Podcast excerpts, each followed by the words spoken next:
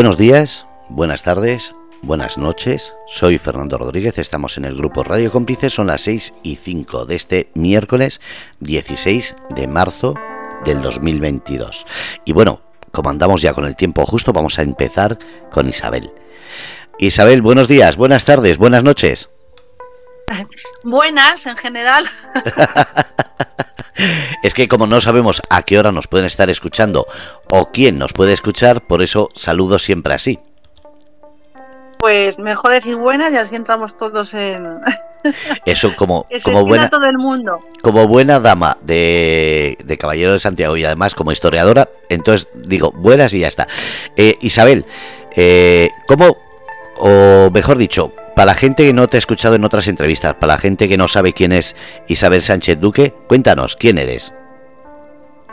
Pues, a, ver, soy mm, de manera, mi carrera profesional, por así decirlo, eh, mm, soy arqueóloga, historiadora, investigadora y, en, en mis jornadas diarias guía turístico un poquito de todo.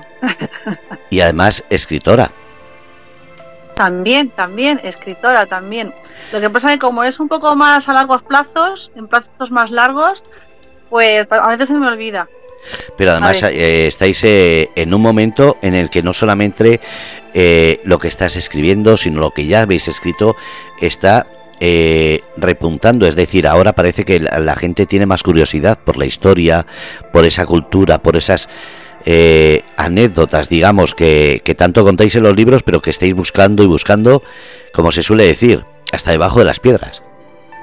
Eh, sí, la verdad es que ahora hay un nuevo interés por un poquito por, y, curiosidad por, por nuestro pasado y, y, bueno todo lo que aconteció al menos en nuestra tierra y alrededores por así decirlo y se agradece porque a nosotros nos, nos motiva para seguir haciendo esta labor que, estamos haciendo, ¿no? Es, es grato que cuando haces una investigación, la puedes publicar o la expones al público y la gente la recibe bien y encima muestra interés, pues te motiva a seguir buscando e investigando.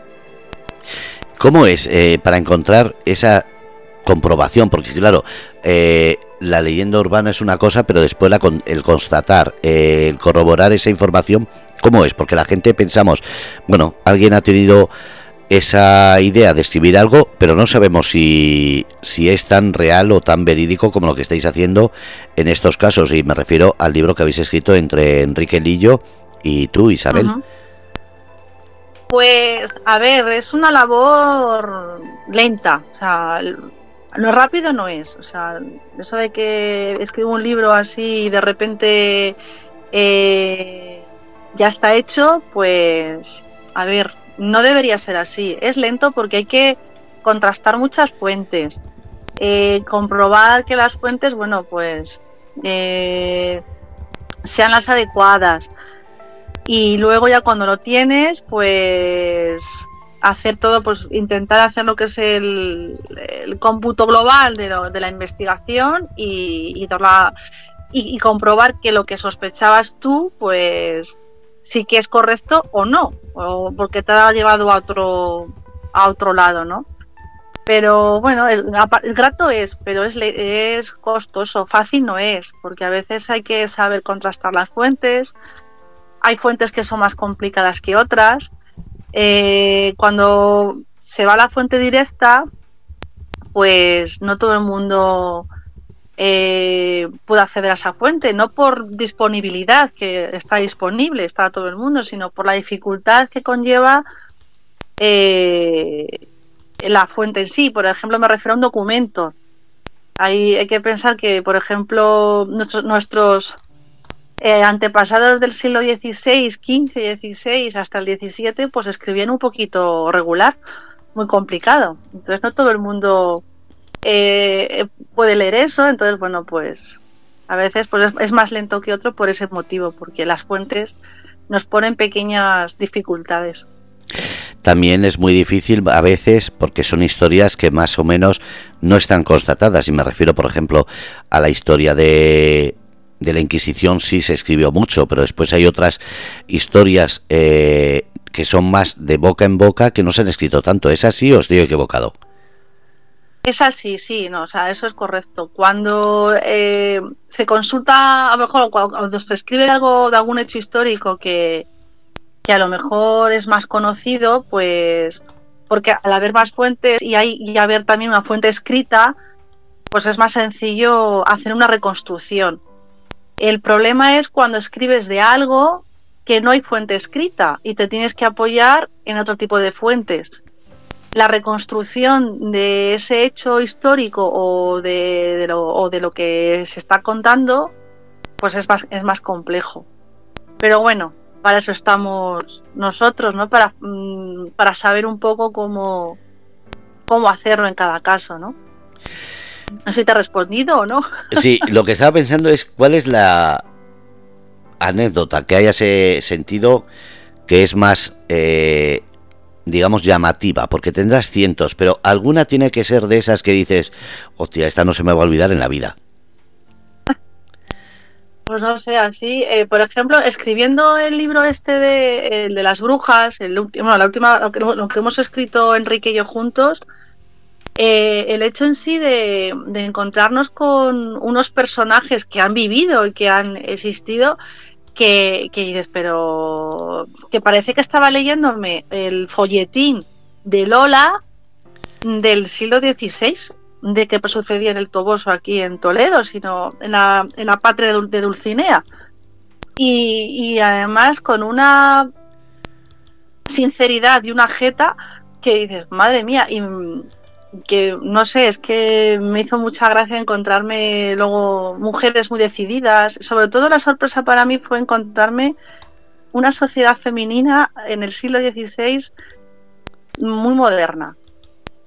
Me sorprendió porque tenemos un concepto muy moderna. Sí. ¿En qué sentido? Tenemos un concepto eh, muy claro de todo lo que nos han dicho, de cómo, cómo era y aquí a la hora de, de hacer esta investigación, pues nos hemos encontrado que todo lo contrario.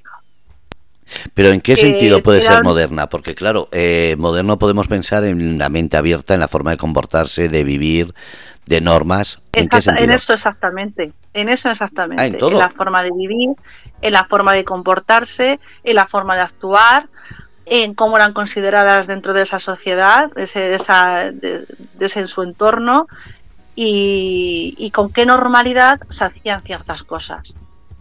Eh, esa es una lectura que, que, nosotros, bueno, se ha reflejado en el libro porque lo hemos reflejado, pero ya llama la atención porque te abre eh, la puerta para otra investigación, ¿sabes? Como que no, no se cierran puertas, que se abren, ¿no? Así que, bueno, pues Vamos a otro tema, y es el, camino.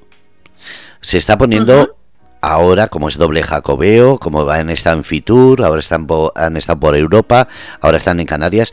Eh, como dama del camino, eh, de caballeros del camino de Santiago, ¿cómo es? Eh, esa historia, la, ¿es como tú la esperabas? ¿Es más, porque de fuera es uniformidad, esa ese aura que desprende solamente hablar de caballeros de Camino de Santiago y damas de Camino de Santiago, decimos, madre mía, ¿cómo tiene que ser? Pero tú lo estás viviendo, ¿cómo es? Eh, bueno, yo no soy dama del Camino de, la Orden del Camino de Santiago. Eh, sí que soy dama, pero bueno, estoy en proceso. la invitación, no, es verdad, la invitación la tengo. De momento eh, estamos pero sí que he convivido y he estado con ellos en los actos principales y además que, bueno, estoy rodeada de, buenos amigos que, sí que lo son. Y la verdad que es algo muy especial lo que se, lo que se vive en esos días y, y lo que en ellos trabajan y lo que es el camino en sí. La verdad es que el camino de Santiago es muy especial, esté donde esté. No solo el camino, porque claro, no hay un solo camino que esa es una de las enseñanzas que tenemos que hacer, ¿no? Que el camino hacia la, hacia Santiago o hacia el apóstol hay muchos. Y de hecho, por nuestra tierra pasan, que ahora estamos intentando un poquito también la difusión y la divulgación de sobre todo el camino del sureste y, y sobre todo eso es algo muy especial es algo no sé no se puede explicar así hay que vivirlo eh, tiene algo de algo mágico, algo, no sé, es hay que es una es una experiencia que, hay que vivirlo para poder llegar a entender. ¿Lo has vivido? Eh, sí, el, el, camino te hace ver muchas cosas. te hace ver las cosas de otra manera y sí, es... No sé, eh, te cambia la vida, eh, el camino. Te puede llegar a cambiar la vida. ¿Cuál es el camino que más te ha llamado la atención o te ha hecho algún cambio? Yo, por ejemplo, lo hice andando, pero me di cuenta que el camino no es, eh, como dices, los pasos que das sobre el terreno, sino muchas veces es un camino interior. He conocido gente que me ha abierto esa, esa idea y la verdad es que durante el camino lo constaté. ¿Cuál ha sido el tuyo? Eh, bueno, yo sí que había hecho antes previamente el camino por eh, el, tradicional, pero a lo largo cuando mi llegada aquí a Castilla-La Mancha es como que al final el camino te va buscando y te va encontrando.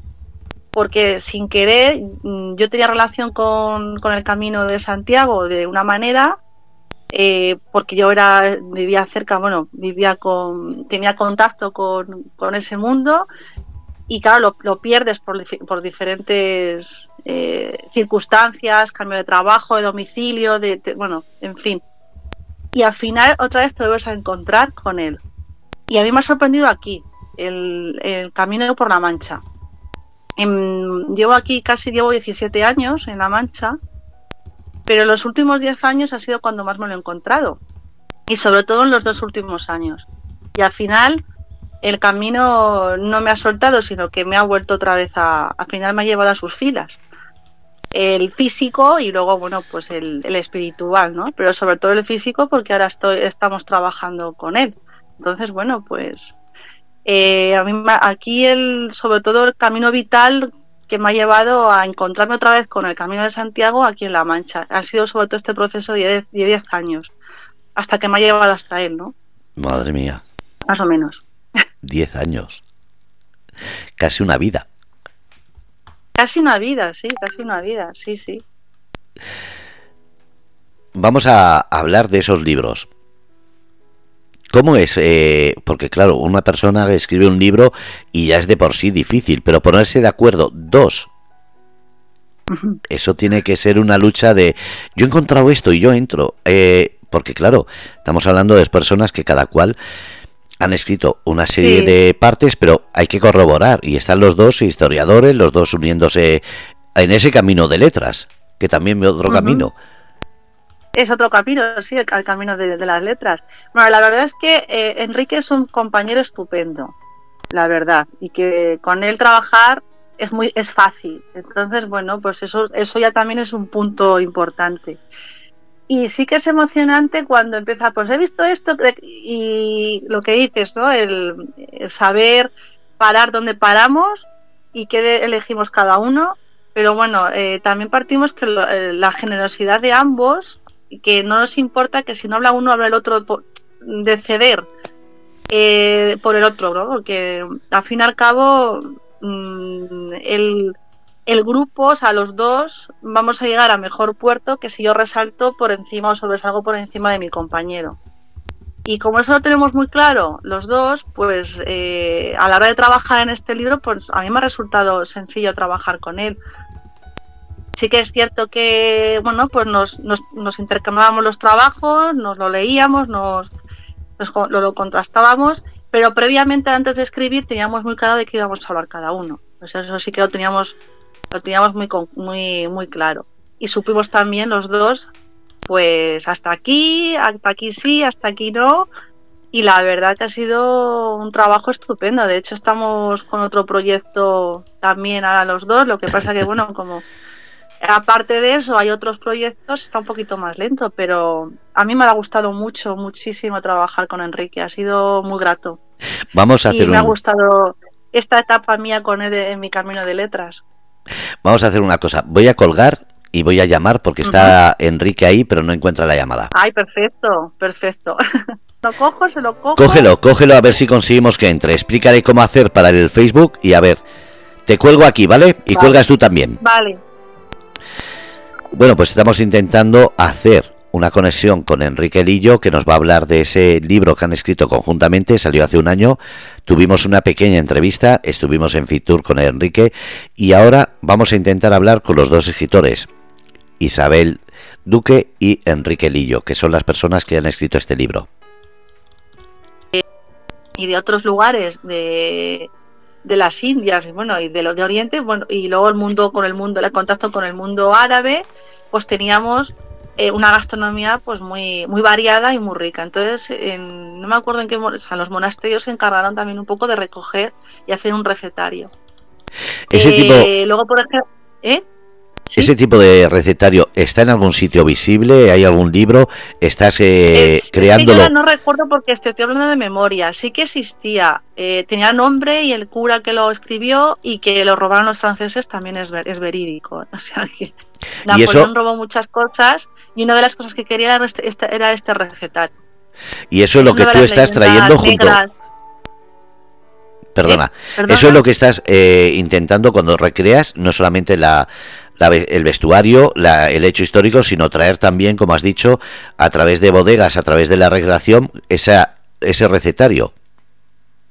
Ojalá, ojalá, pero bueno, por ejemplo, eh, sabemos mucho de lo que de lo que se comía en la época por con un libro que se de además de un viajero mm, contemporáneo eh, en 1603 que se llama Fastiginia que lo que hizo fue describir el bautizo de Felipe III. Entonces, duró una semana el bautizo de Felipe III y explica muy bien toda la comida, los banquetes que hubo en ese bautizo durante aquellos días. Y te explica con y señales cómo, qué, comían. Entonces, eh, a ver, es el siglo XVII, pero bueno, tampoco había mucha diferencia con, con los 50 años antes. Y eso explica, por ejemplo, lo explica muy bien este viajero, un, cronista de la época. Y yo recomiendo, es un libro muy, muy, muy interesante, Fastiginia, que se llama. Y has dicho que también eh, José Carlos está haciendo unas recreaciones, unas catas, en las cuales está recreando el vino de rama, creo que has dicho, o en rama. En rama, sí, es, el, es bueno, ahora sería como llamarlo vino sin filtrar, que es como se bebía en aquella época. Y, qué, y, hemos hecho alguna, la asociación hemos hecho alguna, hemos hecho una ya un par de catas con este, con este vino. Pero aparte del vino, ¿hay algo más? ¿Hay algún queso, alguna eh, típico de, de aquella época también que estéis dando con esas catas? Eh, no, de momento no, no, todavía no nos hemos puesto. Este año queríamos saber si podíamos ofrecer una especie como de banquete, la cena que vamos a hacer, que en la cena se pudiera mostrar un poco eh, algún plato de esa época, ¿sabes? De ese ah, momento. A ver si lo estamos en, estamos en ello, a ver si podemos trabajar en ello, si nos da tiempo. Porque claro, tenemos tantos frentes abiertos con la recreación pero sí a ver si pudiéramos pues poner que sea por lo menos uno o dos platos que se hiciera igual y, prepararlos para que los comensales lo comamos, vamos, para que la gente lo pueda comer. En esas recreaciones, eh, aquí en el Grupo Radio Cómplice, espero que nos vayas teniendo informados porque, claro, es muy bonito el saber que está ajustado, como hacéis eh, tanto en el libro como en todo lo que haces, ajustado a la realidad. Entonces es más bonito saber esa confianza. Mm. Sí, a, ver, ya que nos ponemos a recrear, eh, lo bueno cuando detrás del, equipo de investigación, pues es del gremio de la historia. Entonces vas a intentar, a lo mejor tienes alguna pequeña licencia, pero siempre eh, procuras que todo esté pues lo más real posible. Porque para eso es una recreación, ¿no? Eh, entonces no es una ambientación, sino es una ambientación. Entonces, bueno, pues eh, es bonito también poder encontrarte, por ejemplo, a mí me da mucha rabia cuando voy a Alcalá de Henares las jornadas de Herbantinas. Claro, y me encuentro que todo el mercado es medieval. Pues a mí eso me digo, pues esto no es así. Porque si es Miguel de Cervantes, claro, vamos a ver si es Cervantino, estamos hablando de la segunda de la segunda mitad del siglo XVI y no tiene nada que ver con la Edad Media. Entonces, bueno, yo por lo menos eh, currate un poco, busca, no sé si me comprendes, búscate un poco la ambientación que sea más acorde con lo que estás intentando explicar a la gente, ¿no? Porque luego se va a pensar todo el mundo que toda es edad media y no es así. Claro, es que eso es lo que tenemos asimilado. Pues no. Claro, yo ahora que lo estás diciendo, yo aquí, por ejemplo, está la los moros y cristianos tanto en Alicante como aquí en los Alcázares, por ejemplo. Sí, y después está un puesto medieval, que es el mercadillo medieval. Entonces es lo que dices tú, no coincide la recreación esa ni el momento. Claro, es que ese es el, uno de los fallos que comentemos con todos los mercados medievales. Que sí, que están muy bien, pero, pero a ver, cuando corresponde y es medieval, pues perfecto. Pero si no, pues intenta buscarte un poco la vida, investiga un poco y ambienta con, lo que es real, ¿no? Más o menos, que tenga algo que ver. Claro, por lo menos que por ejemplo, los que vamos disfrutemos un poquito de esa historia, no ver siempre lo mismo. Claro, Sí, esa, e, eso es, porque si no vas viendo siempre lo mismo, la gente lo que hace es que al final se, se cansa y dice, va, más de lo mismo, más de lo mismo, y, no es así, ¿sabes? Que, que a ver, hay que, hay que, hay que hacer un, dar un pasito más, ¿no? Por ejemplo, hay otras que están genial. El, aquí en Montiel hacen una recreación muy, muy, muy buena, en Consura lo mismo.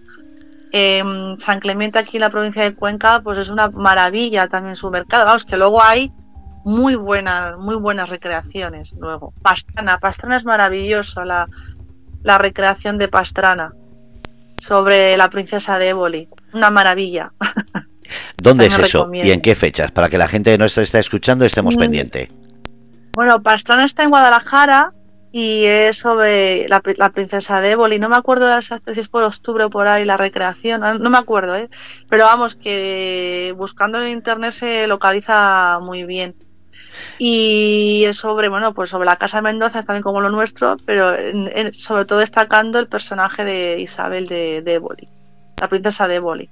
Y esa recreación, dices tú, que está muy bien, tanto el... Eh... Sí, sí, sí, sí, es una... ha ido creciendo poquito a poco y está muy bien ambientada en vestuario, en música, en, en ambientación, pues... Pero ves, hay a veces trabajos muy bien. Ojalá nosotros llegamos a ese nivel, ¿no? Bueno, poquito a poco. Muy bien hecho. Poquito quedan, a poco, sí. Quedan cinco minutos. ¿Qué le dirías a la gente que nos está escuchando? Porque hemos perdido mucho tiempo y lo siento, pero ya tendremos más de entrevistas. Eh, ¿Qué le dirías a la mm. gente cuando, eh, por ejemplo, dónde pueden comprar el libro? Pues el libro lo pueden comprar en cualquier librería, porque tiene distribución nacional, en internet, también en la Casa del Libro, en Amazon, eh, vamos, que en cualquier, libre, en cualquier librería lo, tiene, lo, pueden adquirir sin ningún problema. es fácil de, fácil adquisición. Vale. Y además, bueno, el, libro es mm, la editorial Glifos y se llama así eh, Brujas y Hechiceras en la Mancha Santiaguista. Que recomiendo su lectura porque es bastante amena, la verdad. ¿Y cómo pueden saber de esas recreaciones que estás haciendo? ¿Hay alguna página web? ¿Hay algún sitio donde se puedan informar para que así cuando vayan por Castilla-La Mancha o preparen? Sí, en, en, el Facebook de nuestro de Caballeros de la Orden de Santiago de la Mancha, ahí nosotros ponemos, solemos poner toda la información y como también lo vamos a hacer con el Ayuntamiento de Socuéllamos en Ciudad Real, pues también que se puede mirar la página web del Ayuntamiento de Socuéllamos de Ciudad Real para, para promoción. Vamos, aún así nosotros, nuestra página de Facebook, eh, lo vamos a publicitar. Vale, yo estoy y poniendo. También te lo enviaremos a ti, claro. Yo estoy poniendo el enlace de la página para que así la gente que, que vea el. Perfecto el chat, tanto el de la página web como el vídeo en directo que estamos haciendo, pues estoy poniendo los dos el enlace de la página. Pero como digo, estaremos en contacto.